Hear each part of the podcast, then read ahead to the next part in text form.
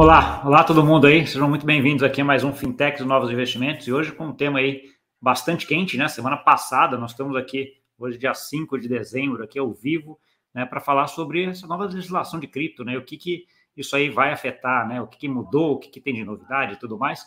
E para isso eu trouxe aqui o Rodrigo Borges, tudo bom, Rodrigo? Tudo bom, Gustavo? O Rodrigo. Obrigado pelo convite aí, Gustavo, primeiro. Que é isso, obrigado você por ter se disponibilizado para vir bater esse papo. Eu sei que você está bastante envolvido nessa pele, eu te acompanho ali há um tempo, eu vi que você está bastante envolvido em toda essa discussão e tal, então acho que vai ser bem legal essa, essa conversa. Para quem tiver dúvidas também, é live, né? Vamos colocando aqui nos comentários, etc. E a gente vai endereçando e trazendo todas essas dúvidas aqui também. É, Rodrigo, acho que antes de tudo, eu queria um pouco entender um pouco como é que você chegou em cripto, né? Porque não é uma trajetória muito comum para advogado, né? Então, assim, vim para cripto. Como é que foi essa tua trajetória aí nesse começo? É, acho que, Gustavo, acho que como a grande maioria do mercado, comecei comprando Bitcoin. Né? Acho, eu tinha, em 2016, eu tinha um primo que estava fazendo MBA nos Estados Unidos e ele me ligou e falou, poxa, estão falando aqui muito de Bitcoin, que, que você acha? Eu falei, puta, confesso que eu não sei nem o que, que é Bitcoin. Vamos ver o que, que é esse bicho aí. E na época a gente comprou ali é, é, alguns bitcoins para ver como a coisa funcionava, que o valor era bastante baixo né, do, do, do, Bitcoin. E aí, com o tempo, então na virada de 2016 16 para 17, começou a ter uma subida de preço bastante alta. E esse meu primo financista, ele estava nos Estados Unidos e falou: Nossa, tem uma diferença de preço muito grande entre o preço do Bitcoin nos Estados Unidos e no Brasil a gente consegue eventualmente se beneficiar disso fazendo uma arbitragem. Isso lá, comecinho de 2017. Só que chegou um dado momento que eu comecei a ficar com aquele receio de e se esse ativo não for aquilo que a gente está esperando, eu vou dedicar bastante parte do meu tempo, que eu vinha numa carreira tradicional ali de advogado, com LLM, etc. Falar, poxa, eu vou desviar o curso aqui para algo que pode ser que a coisa não ande. Então, eu comecei a, a, a mergulhar de cabeça nas discussões é, é, é, jurídicas relacionadas a essa nova classe de ativos. E para mim foi assim, foi um, um, divisor de águas da minha vida ter conhecido aí, ter tido esse contato com, com cripto e é, e é curioso como isso não só para para fins de cripto em si, mas para o advogado faz abrir a cabeça, porque você começa a pensar em um ativo que ele foi feito para não ser regulado, ele foi feito para funcionar à margem do Estado. Então, como você lidar com, com a nossa cabeça que a gente vem de tudo tem que ter regra, a gente tem que encaixar as coisas. Como lidar com isso nesse novo ambiente? Então, assim, foi. Eu, eu, eu sou muito grato aí por ter conhecido o, Bitcoin em 2016 e de lá para cá é, é, vim traçando essa carreira é, é, com, com, tateando muito de perto aí esse mercado. É, eu queria você falar desse negócio da arbitragem, porque eu comecei um pouco isso, na parte financeira, e vendo essas arbitragens, falando, pô, tem uma arbitragem enorme, deixa eu entender o que, que é isso, né? É arbitragem mesmo, qual o risco, etc. E eu tive uma dificuldade enorme lá, por aí, quando estava começando, em achar algum advogado que entendesse né, o que, que, que eu falava, na verdade, né? Tinha que entender tributação, câmbio, e ao mesmo tempo entender um pouco de tecnologia, era uma dificuldade enorme, mas que bom que você também foi na mesma época ali, e agora está com esse acumulado é, e, e, e, né, tempo. E nessa época, Gustavo, eu lembro um dia, quando a gente foi olhar a diferença, tinha uma diferença de 20% entre o mercado brasileiro e o americano. Você fala, meu Deus, olha a oportunidade que você tem aqui de arbitrar. Assim, é maravilhoso. Né? É. Bons tempos. Boa, boa. É bom saber que a gente teve. Fico feliz de saber que a gente tem mais ou menos o mesmo tempo aí de juntando, né? Então, assim, uh, olhando um pouquinho a, a, essa novidade que a gente teve, né? Esse projeto de lei que foi aprovado agora uh, na Câmara. Ah, eu acho que vamos começar pelo final. Né? Então, assim, o que, que, ele traz de novidade? Qual a vantagem de ter isso? O que, que, a gente tem de diferente do que a gente tem hoje, caso ele seja promulgado lá pelo presidente da República, em relação ao que a gente tinha lá, uma semana atrás? É, é, primeira coisa, acho que o, esse texto aprovado, ele, ele, primeira coisa, ele traz um reconhecimento para o setor, né? um reconhecimento para esse mercado, que muito criticado, é, com muita desconfiança, e essa essa lei, é, vale, vale lembrar que assim muita gente olha um texto publicado hoje e imagina que ele surgiu do nada, mas as discussões começaram em 2015. Então foi um processo aí de mais de sete anos discutindo o texto para se chegar naquele que foi aprovado pelas duas casas ali do Congresso. É, o que ele traz de mudança em relação ao, ao que a gente tem hoje é, do mercado é que ele, ele traz regras específicas para funcionamento ali do que a gente chama das exchanges, né, que na verdade o texto legal traz outro nome, lá, prestadora de serviços de ativos virtuais, né, mas, mas a ideia, ele traz ali as regras de funcionamento do mercado, e na minha visão, isso foi muito feliz, porque o, regulador buscou olhar um pouco qual é o principal ponto de contato do mercado com esse, com esse ativo, porque tentar regular o ativo seria uma, seria uma atividade ali bastante difícil de acontecer. É, e, e, e, então, assim, acho que é um, é um grande passo para o mercado, mais um passo, mas eu, eu gosto sempre de, de, dizer, Gustavo, que foi só o primeiro capítulo, tá? Porque agora a gente tem, além da sanção presidencial, essa lei, da forma como ela foi construída, ela depende muito do regulador infralegal. Então, a lei por si só, ela não vai trazer impactos muito grandes ao mercado, ela não vai gerar um impacto imediato uh, para os players do setor. Então, ela vai depender muito da regulação infralegal, possivelmente do Banco Central. Tá bom. E aí, olhando um pouquinho nessa, sempre que a gente fala de regulação, acho que tem, tem em cripto tem algumas visões aqui que são bastante diferentes. Né? Então, assim, a primeira que se tem é, pô, regulação não pode conter inovação que vem desse setor, né? Que não vem isso daí. Como é que você vê isso daí? Ela vem de uma forma que não impeça isso, que a gente continua podendo fazer inovação nesse lado?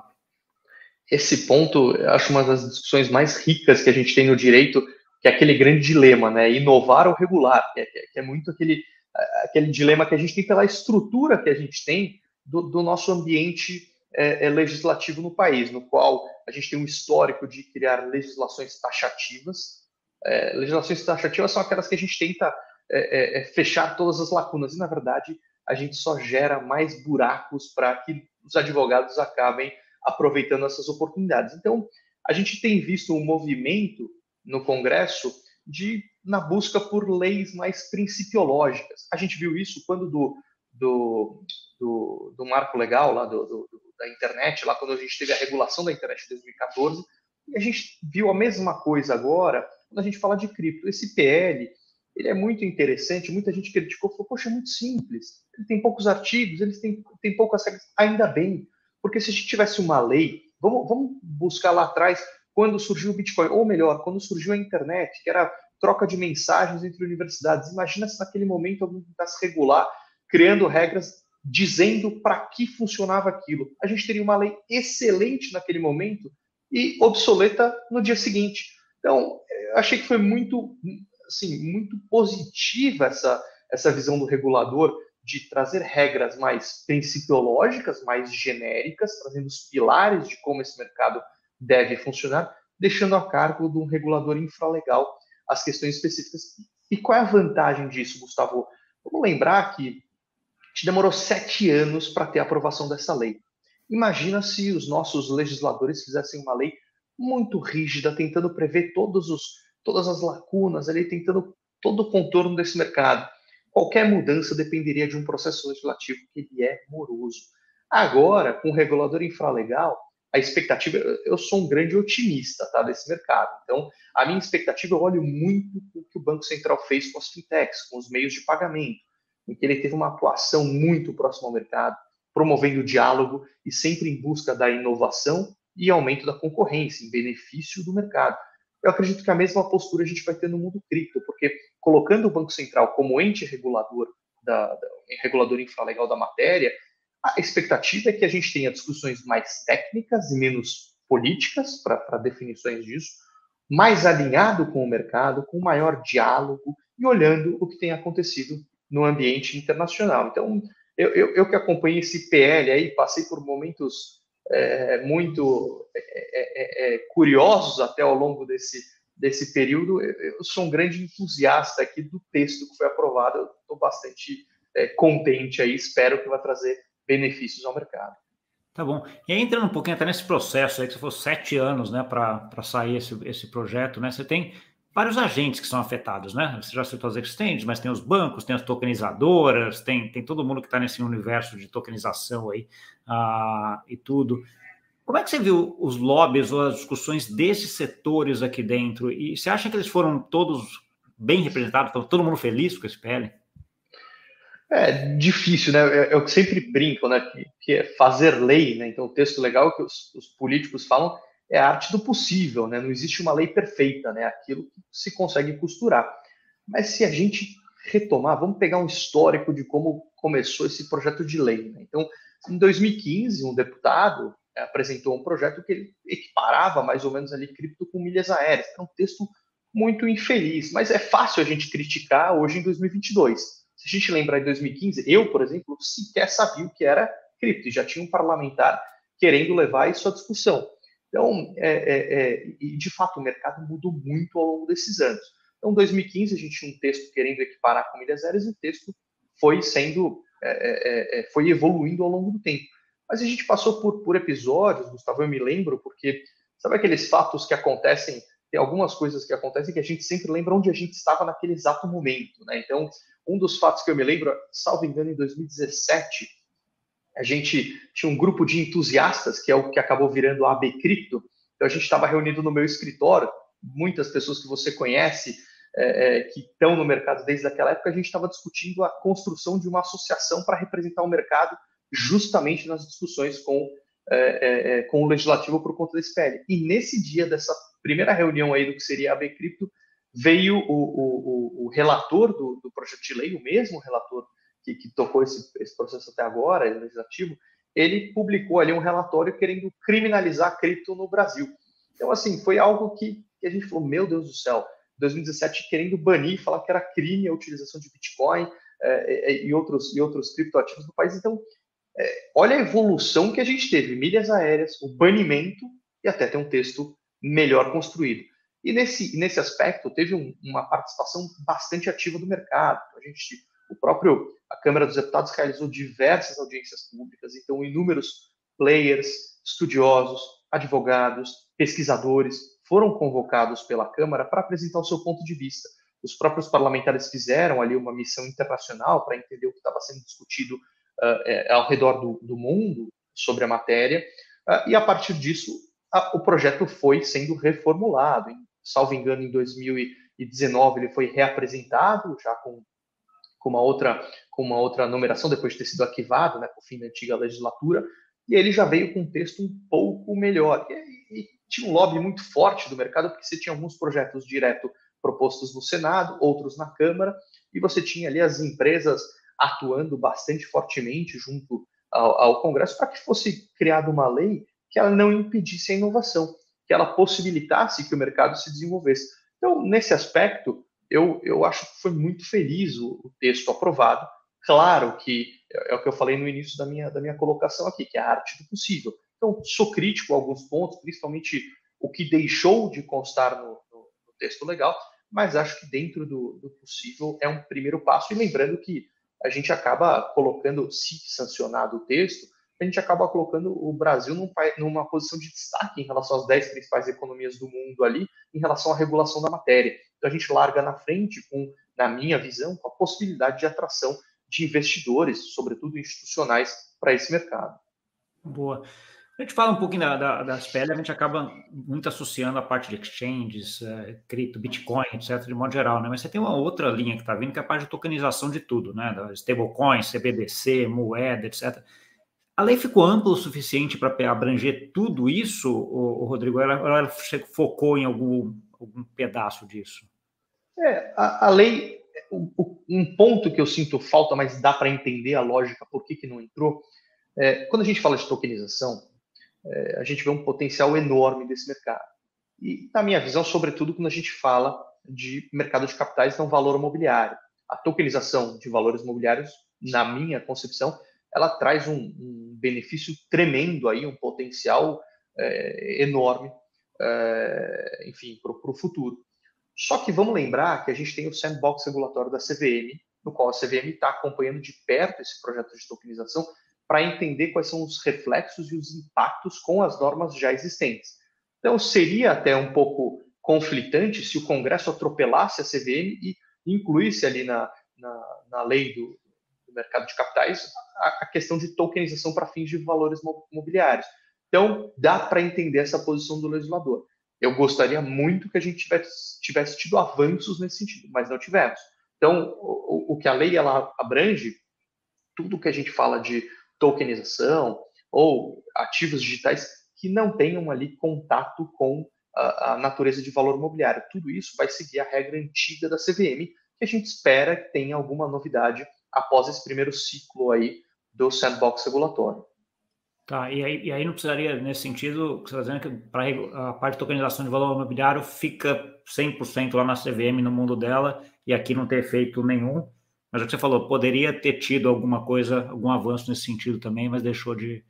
Ah, de Exato, mas, mas dá para entender, né? Pelo, pelo, pela complexidade desse mercado e pelo sandbox regulatório ainda em andamento nessa primeira fase, seria até um pouco estranho a gente ter um atropelo do legislativo em relação ao que o, ao que o regulador infralegal está conduzindo sobre a matéria.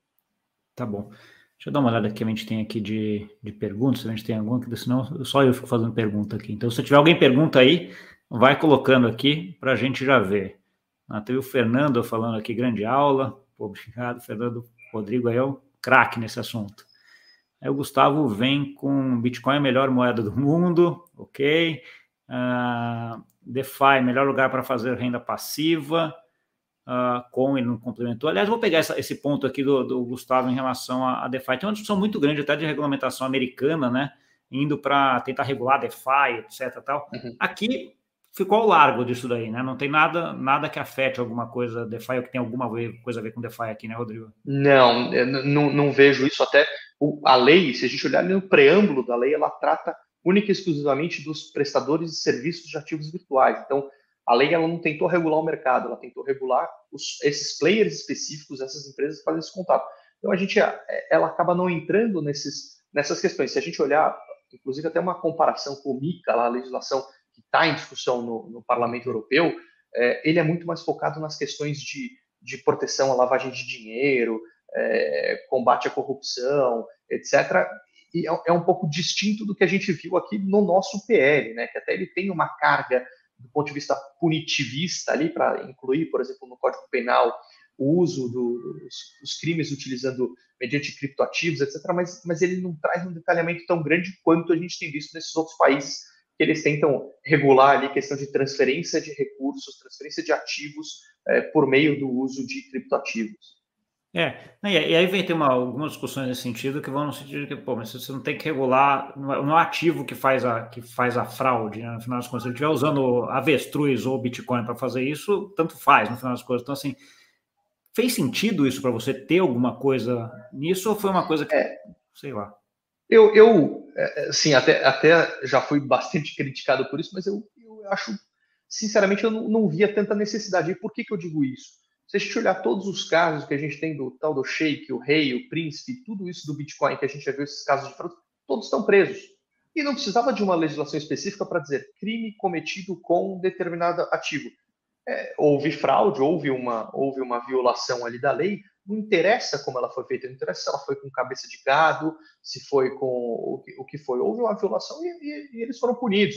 Então, eu entendo essa preocupação, talvez para dar um conforto maior ali para o Ministério Público, para os juízes criminais na hora da, da punição, mas eu, eu, não acho que era algo tão necessário. Acho que a gente tinha outras questões mais interessantes para ser discutidas, como a questão da segregação patrimonial. Acho que o impacto dela seria muito maior do que essa questão da tipificação de fraudes ou crimes utilizando criptoativos. É, deixa eu só, só, fechar esse negócio da, da, fraude, da fraude da coisa. Então, assim, quer dizer que se você faz uma, uma fraude dessa utilizando avestruz, vai, que é um, um caso que já teve aí, ou utilizando o Bitcoin, na verdade o que vai ter é que se você fizer com o Bitcoin, a pena é pior, é isso, do, do que a outra?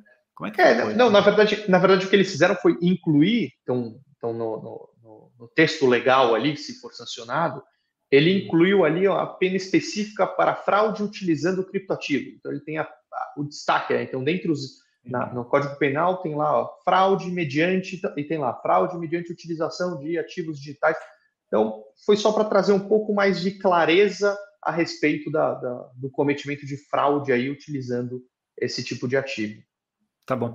Entrando nesse ponto aí, que acho que foi um ponto mais polêmico e mais discutido, que, que pelo menos eu vi, que foi a parte da segregação de custódia, né? Deixa eu até fazer um parêntese antes, né? Um, um dos, essa comparação que você fez com a, com a regulação, com a MICA aqui da, da Europa, é bem interessante, porque assim, pós-FTX, o que eu acho que faz sentido para o regulado era mudar um pouco a visão de, de regular ou tentar ver da onde o dinheiro está vindo para cripto, né? Que é o Know Your Customer, AML, lavagem de dinheiro, que é o dinheiro que entra, e se preocupar com o dinheiro que já está lá dentro.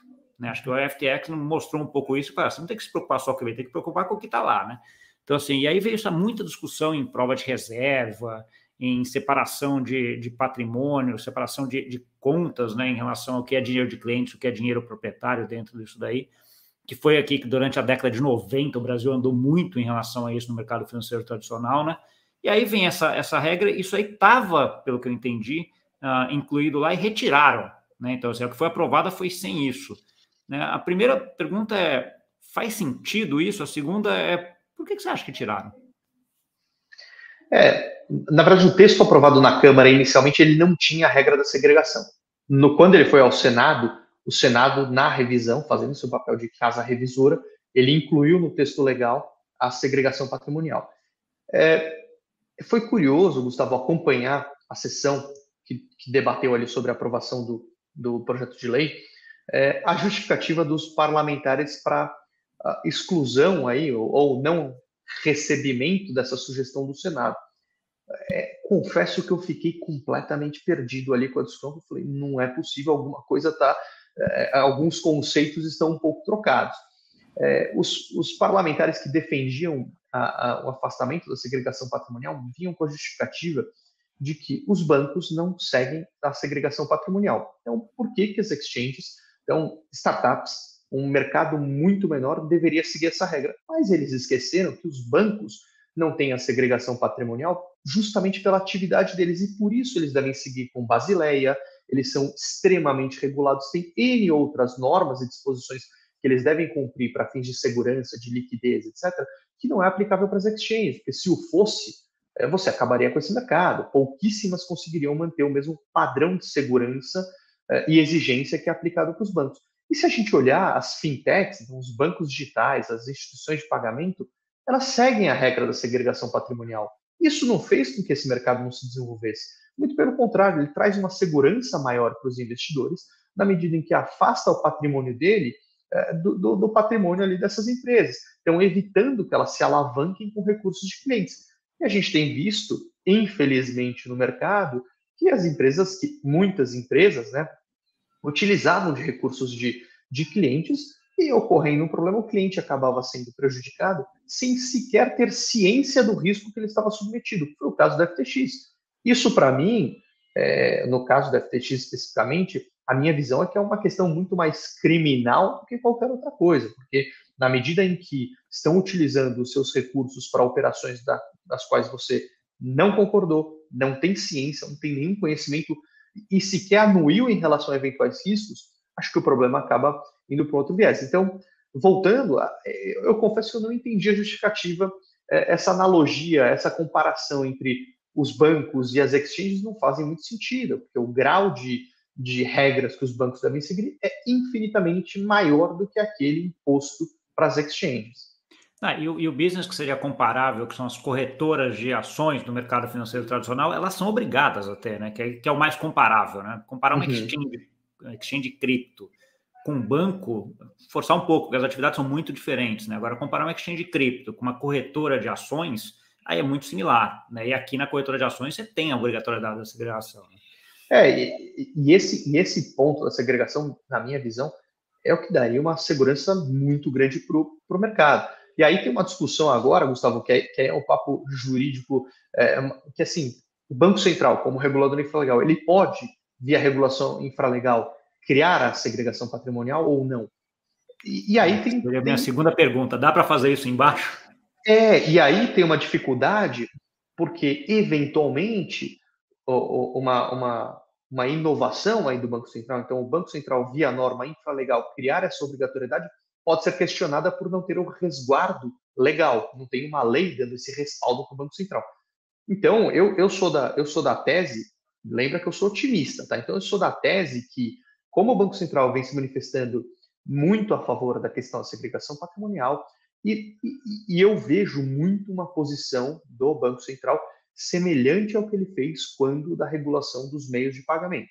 Então, a minha expectativa é que, quando da sanção presidencial do, do PL, que junto com a sanção vem uma medida provisória criando a figura da segregação patrimonial, que aí você obrigaria o Congresso a analisar a matéria em até 180 dias, então votar de novo e quem sabe incluir isso na lei.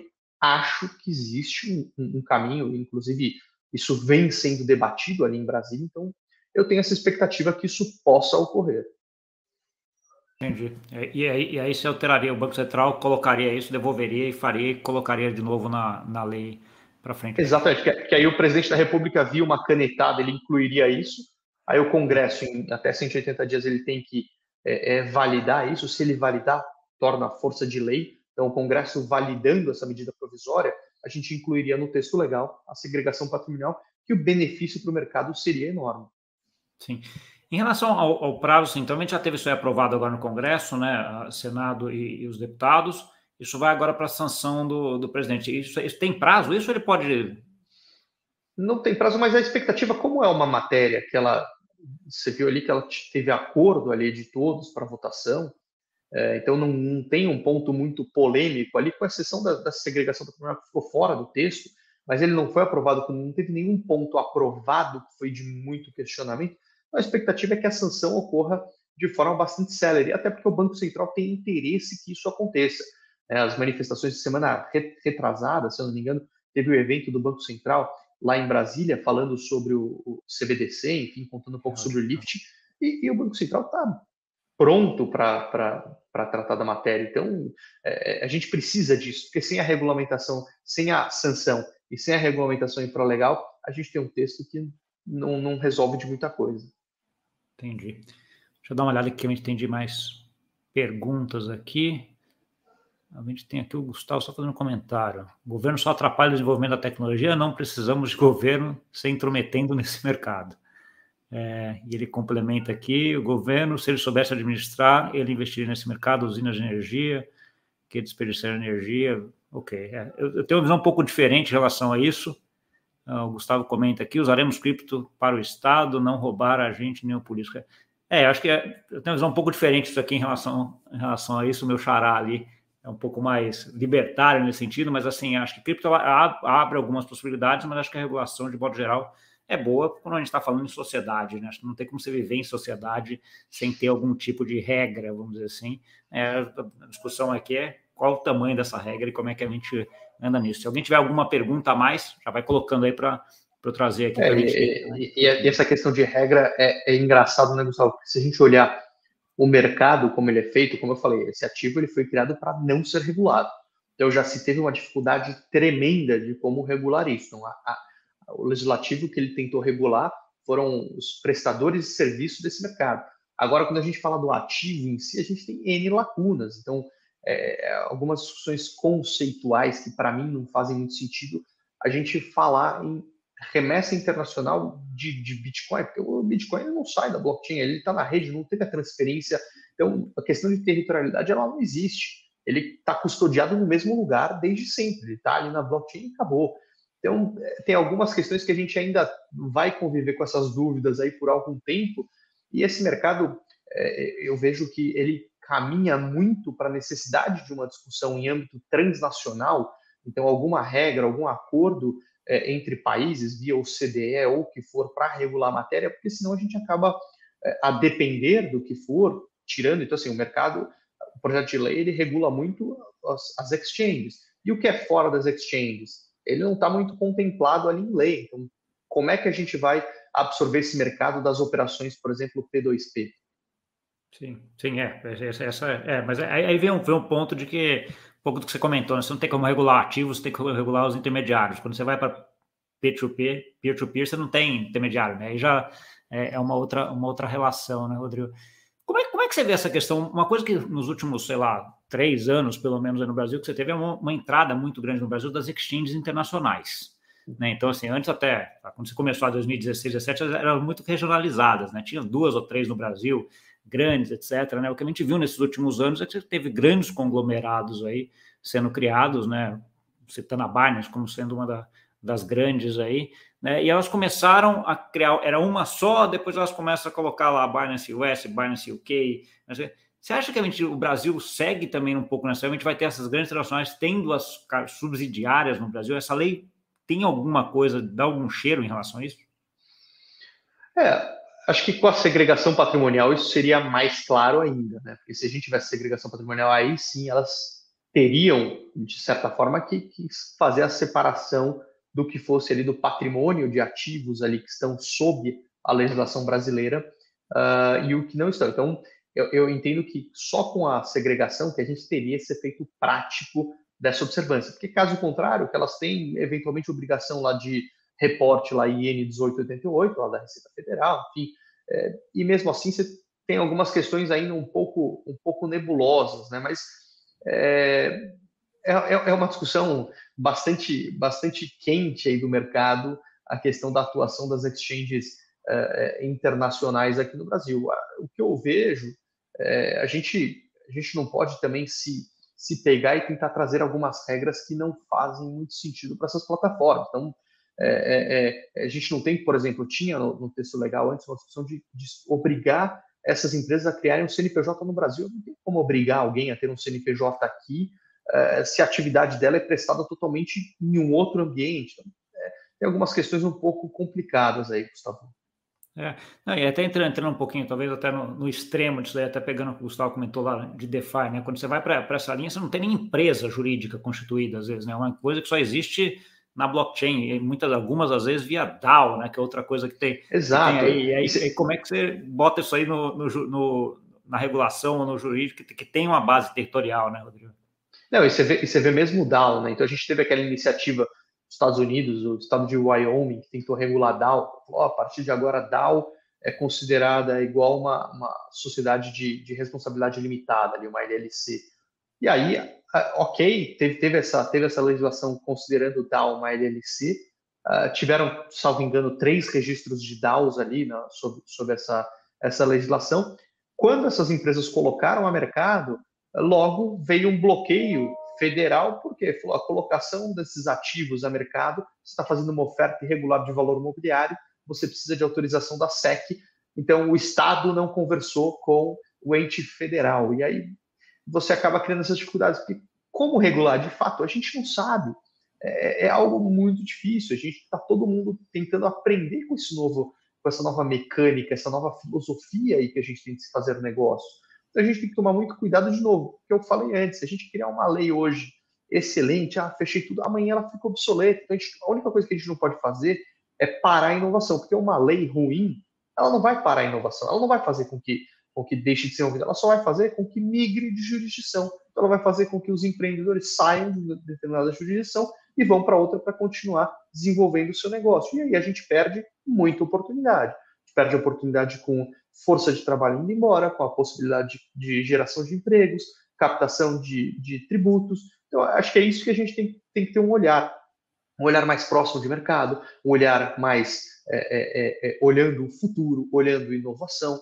É, e acho que, na medida do possível, a gente está encaminhado aqui no Brasil nessa linha. Vamos lembrar que a gente foi um dos primeiros países do mundo a ter um produto de, de ativos digitais listado em bolsa de valores, né, na, na, B3.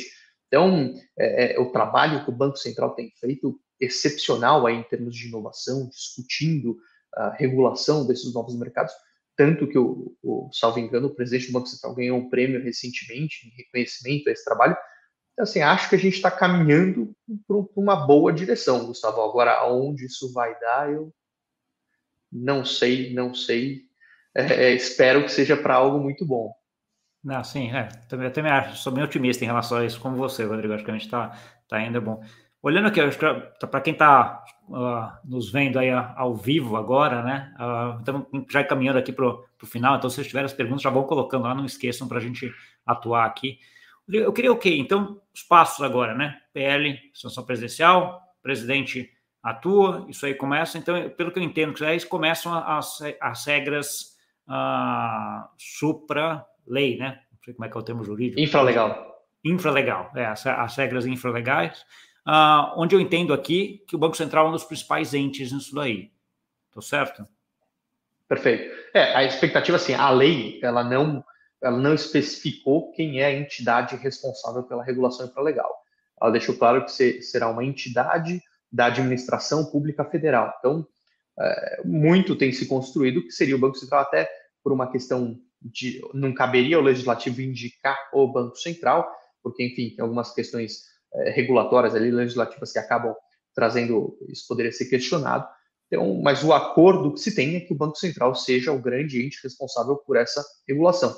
Só que, Gustavo, vale lembrar que a gente não tem um prazo para essa regulação infralegal. Então, é, essa, essa, é uma, essa é uma questão que se tem, se a gente olhar mercado de apostas esportivas aqui, pouca gente sabe que em 2018, num dos últimos suspiros ali do governo Temer, ele editou uma lei, foi aprovada a lei aprovando apostas esportivas aqui no Brasil. E tinha um prazo de dois anos para que a, a, a secretaria, lá, a SECAP, regulasse a matéria. E até agora não veio a regulação. É, e aí, por conta do, do da lei de, de, de, de, liberdade econômica, que foi aprovado nesse último governo, por conta disso, a gente começou a ver uma explosão de, de empresas de apostas esportivas, mas todas elas sediadas em Curaçao, sediadas em outras jurisdições, porque a gente está aguardando ainda a regulação infralegal dessa matéria. Eu espero que com cripto a coisa seja diferente. A minha expectativa é que seja algo rápido, porque a gente tem visto o engajamento do Banco Central nesse segmento, com discussões, como eu falei, o evento realizado recentemente, o Banco Central atuando ali com o projeto de CBDC. Então, é assim, mas não passa de expectativa, a gente não tem uma data precisa. Eu estou trabalhando com, como otimista que sou, estou trabalhando com, com com a data aí, primeiro semestre de 2023, a gente tem uma regulação, mas é um, é um chute aqui, é mais uma torcida do que, do que uma informação. É, o que, você tem de vantagem nesse lado é que o entendimento da tecnologia e de tudo, acho que dentro do Banco Central já é um negócio muito, muito espalhado, né? Acho que o Banco Central entende muito da tecnologia do banco, entende muito de cripto, sabe os efeitos, etc. Todo mundo que, que, que, pelo menos eu converso lá dentro, ou que conversar com alguém que está lá dentro, fala muito disso. Então, assim, uh, já estão muito avançados que alguns, alguns outros uh, uh, entidades do governo estão bem atrás em relação a isso, né? E aí teria que construir esse conhecimento para depois daí saber como regular. E acho que tem um ponto que você, você comentou aqui um pouco na, na entrelinha, que eu lembro que no outro advogado que sempre comenta, ele fala assim, ah, não adianta você colocar regra se você não tem como fiscalizar. Então, uhum. assim, porque senão fica aquela famosa regra para inglês, inglês ver, que nem a gente fala, né? Porque não, não pega, não vai pegar. Então, assim, a cripto tem um pouco dessa discussão também, né? Então você não pode criar um negócio até que você não pode fiscalizar, né? Até por conta desse peer-to-peer -peer que a gente está falando. Então tem que tomar um pouco de, de atenção e cuidado né, nesse sentido, né? Deixa eu ver se a gente teve aqui mais alguma dúvida. Ah, Não, o pessoal acha, pô, cobrimos praticamente tudo que eu tinha aqui na minha lista e nas minhas dúvidas.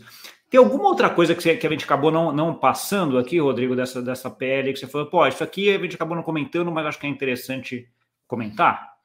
Não, acho, acho que foi isso, Gustavo, porque a ideia do, do, do texto, de novo, é, que, que, que, isso eu acho interessante, é criar as bases desse mercado. Então, criar as bases de funcionamento de como as exchanges, os prestadores de serviço ali vão trabalhar nesse mercado então, a principal forma de conexão entre o, entre o, o mercado aí, esses ativos, que ocorre por meio das exchanges. Então, de novo, acho extremamente é, interessante tirar do legislativo essa discussão, deixar para o regulador infralegal, deixar para o Banco Central o órgão técnico, para que a gente tenha normas mais técnicas, mais ágeis, mais atuais e de acordo com o mercado.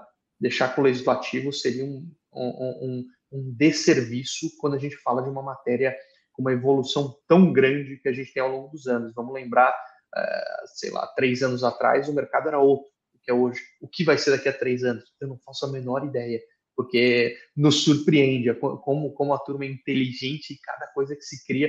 Então, como é que a gente vai criar uma regra muito dura e deixar para o legislativo ter que discutir? A gente ia ter um processo legislativo sem fim.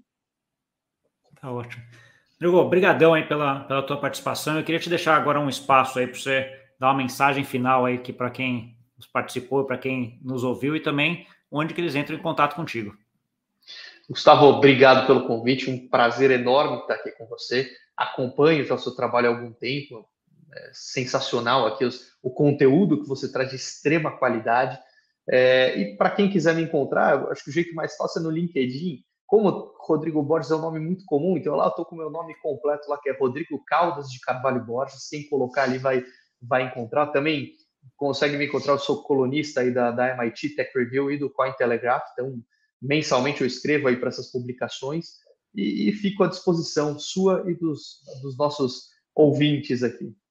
Tá bom. Muito obrigado. Eu vou depois deixar o teu LinkedIn aqui na, na, na descrição também, para quem quiser lá, é só clicar, já vai direto para não ter essa, uh, essa homônimos. O meu também é um nome bastante comum, Gustavo Coimbra é bastante comum, então assim, é importante deixar o link, que daí todo mundo já vai. Obrigadão, Rodrigo, parabéns. Uh, e, e, sei lá, eu acho que como quem acompanha isso, acho que fico bem feliz que tenha pessoas como você atuando também nessa parte de, de regulação, porque acho que é importante arredondar essas discussões, né? Então, assim, alguém que entenda da parte jurídica, que entende também de cripto, é uma coisa interessante para que a gente saia com um PL que nem se falou aí. Tem, não é perfeito, mas já é um bom caminho aí, um bom pedaço. Né? Isso aí. Obrigado, Gustavo. Tá bom. Obrigado para você que nos viu aí, muito obrigado. Não esquece de compartilhar com aquele amigo e amiga que gosta desse assunto. E até semana que vem. Tchau, tchau.